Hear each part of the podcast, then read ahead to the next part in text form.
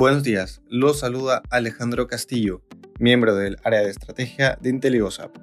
El día de hoy, lunes 3 de enero, los mercados exhiben rendimientos positivos en una jornada con una liquidez mayor respecto a los días previos. En Estados Unidos, los futuros muestran avances, luego de culminar un año con rendimientos significativos. Las ganancias de la jornada se dan a pesar de que continúa la incertidumbre sobre un posible endurecimiento de las restricciones debido al incremento de los contagios y hospitalizaciones en el país. El doctor Anthony Fauci mencionó ayer que actualizarían lineamientos sobre en qué momento las personas que han dado positivo para el COVID-19 pueden dejar el aislamiento.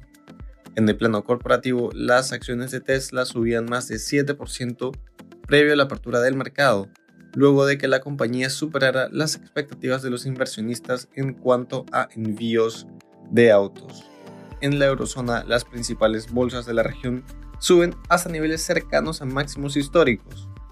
Estos avances se dan ante las ganancias del sector automotriz, luego de positivos reportes de producción y ventas a nivel global.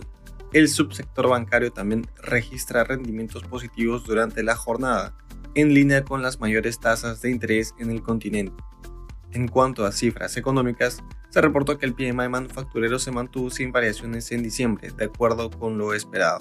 En Asia, el Hang Seng cerró con pérdidas, mientras continúan las preocupaciones respecto a la salud del sector inmobiliario, después que, durante la jornada, se suspendiera la negociación de las acciones de Evergrande. Por otra parte, se informó que las ventas minoristas crecieron por décimo mes consecutivo en noviembre, en línea con una recuperación de la demanda interna y por las medidas tomadas por el gobierno para estimular el gasto de las familias. En cuanto a commodities, los precios del oro y el cobre caen ante la fortaleza del dólar.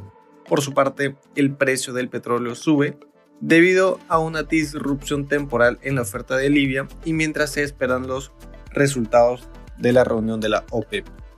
Muchas gracias por su atención y si tuviera alguna consulta no duden en contactarse con su asesor.